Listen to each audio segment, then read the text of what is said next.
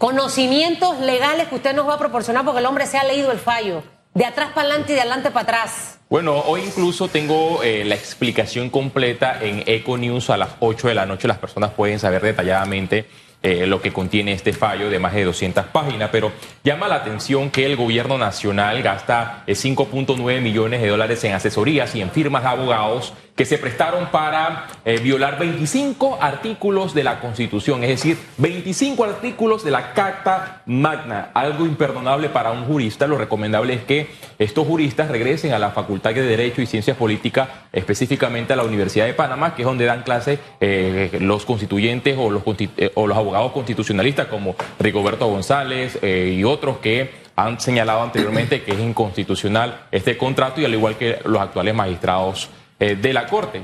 Ahora bien. Disculpe eh, que le haga un alto ahí.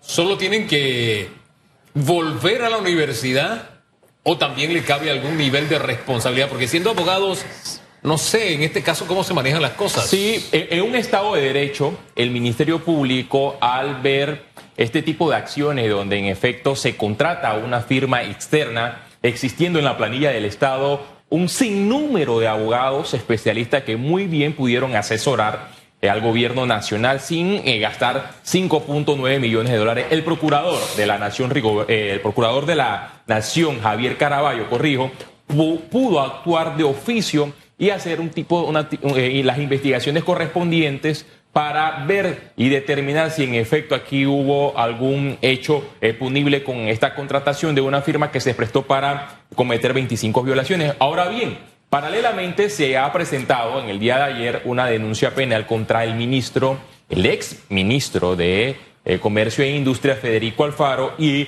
el procurador, el contralor Gerardo Solís por los posibles delitos de contra la personalidad jurídica, además de delito contra por abuso de autoridad e infracciones de los servidores públicos. ¿Quién presentó esa denuncia? El abogado Rosendo Rivera. Según el Código Penal, el artículo 355, el servidor público que abusando de su cargo ordeno cometa en perjuicio alguno persona un hecho arbitrario no calificado especialmente en la ley penal será sancionado con prisión de uno a dos años o equivalente a días multa, arresto, fines de semana. Aquí evidentemente eh, hubo un abuso por parte de estas autoridades, pero creo que en esta denuncia penal faltó incluir al ministro Emilciades Concepción que más que ministro de Ambiente parecía un abogado de eh, la mina. Al artículo 356, el servidor público que ilegalmente rehúsa, omita y retarda algún acto propio de su cargo será sancionado con prisión de seis meses a un año,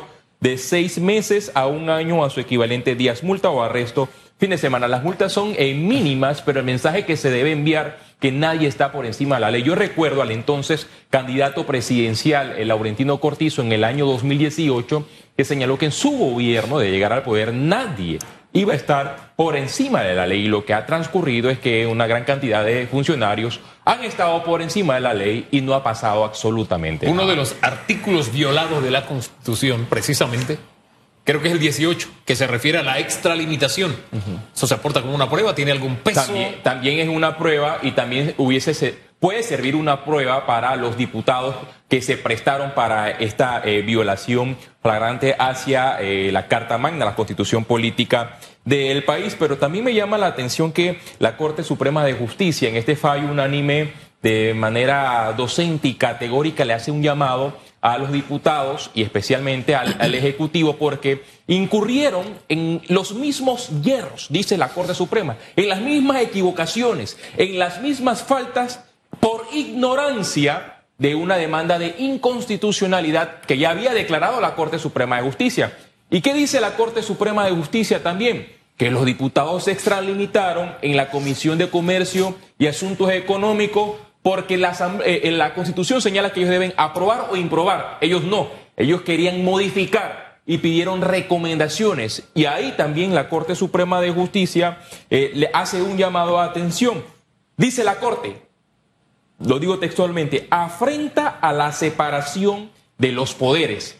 Para decirlo en palabras simples, la Corte Suprema le dice a los diputados, lo que ustedes hicieron es un insulto para el país porque buscaron el momento para extralimitarse de sus funciones y Claro. cometer 25 violaciones a la Constitución. Te interrumpo para consultarte si coincides con el licenciado Chan, que él mencionaba de que los diputados pueden ser objeto de una denuncia, de una investigación, a pesar del tema del blindaje, en teoría, ¿no?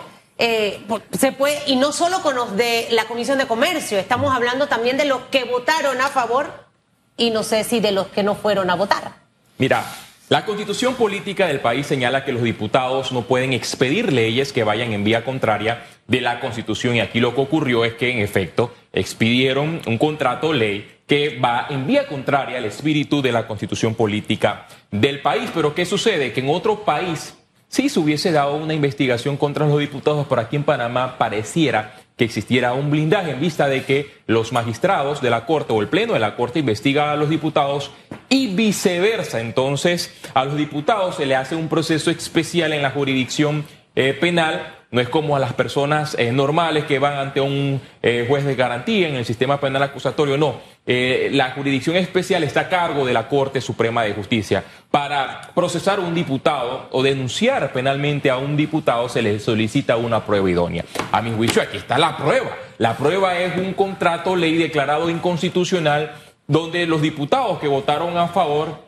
eh, tienen o pueden ser investigados y procesados, pero en este país obviamente eh, no va a ocurrir porque en pocas veces en la era democrática una corte investiga a un eh, diputado y que se dan con sus respectivas sanciones. No creo que eso ocurra, pero lo ideal sería que en un Estado de Derecho todo funcionario público que viole la ley sea procesado, sea investigado y si se reúnen todos los elementos de convicción en las etapas del proceso, reciba una condena, porque no es justo que aquel que se roba una gallina, que aquel que se roba una iguana, al cometer eh, un hecho punible, sí vaya a prisión, pero el que ostentando un cargo público viola la constitución, que según la escala de Kelsen es lo primordial, es la cumbre de- del derecho, viola eso y aquí no pasa absolutamente nada y el mensaje es de que la impunidad reina en la República de Panamá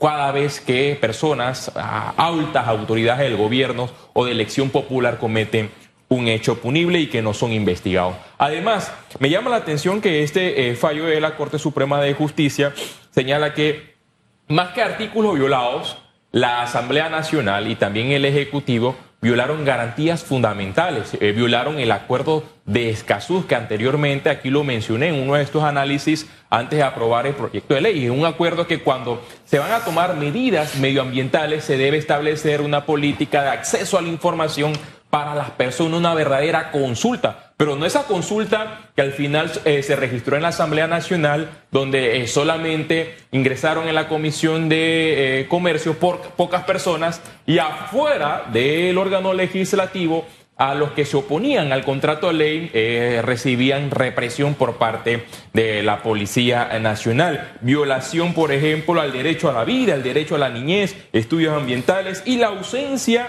del interés social y la falta de una licitación. Un gobierno que quería hacer la cosa bien hubiese llevado esta a una licitación pública para que las mejores empresas que querían explotar ese sitio minero eh, pudieran ofrecer eh, sus, sus ofertas, no sé, y el, Estado escogiera eh, la mejor empresa. Pero ya que el Estado panameño abrió, habló, el pueblo habló y no quiere eh, mina en la República de Panamá. Este tema va a seguir y vamos a también a tener esos análisis de Félix Antonio. Hoy, Econews. Hoy yo veía al hombre sentado en el puesto cada vez que pasaba. Digo, ¿qué hace Félix? Estudiando y analizando el fallo. Mientras también el cabello crece, ¿no? Ya te, te da falta ¿Dónde que crezca se va a hacer injerto, dice? No, No hay injerto no. Él no necesita ¿Cómo es el asunto entonces? Tiene que Dice que en salir la frente, más largo, ¿no? ¿Cómo es? ¿Cómo es el asunto? Más, más, más pelo en, en- en la frente, en la frente. Más pelo. Así, se va en un flequillo como Superman. ¿Qué va a No, hacer? no, lo que pasa es que yo me hacía una pifia de que es el marco, el marco Ah, que se ah. hace con, con Sí, la eso, eso, eso demora que ahí crezca, porque ahí todavía está más. Ya. Ah. Eh, Esa es cosa de pelado, Hugo. Sí, sí. Sí, yo soy un pelado de No, no, no. no, eso- 57 eso, años. es cosa de pelado. De un pelado de otra Félix edad. Antonio Eso. Chávez. que les vaya bien. Gracias. Y a todos que tengan un buen fin de semana. Mucha gente que, que quiere viajar a Chiriquí a visitar a familia de allá hacia acá y todavía hay puntos que están cerrados. No, ya, vieron la, la- Ya, ya, todos, ya esta madrugada, todo. Ya, San después de Félix y la fiesta, vuelta, qué sé yo. Solo queda la Interamericana de Chiriquí con ocho puntos cerrados. Ya veremos qué pasa. Pero la Interamericana me vaya a Chiriquí, vaya a todas partes, compre el abonero, apoye la producción nacional. Si hay ocho puntos cerrados en en la, Interamericana. inter- no, en la transísmica de Chiriquí, o sea, la que va de Chiriquí a Bocas del Toro.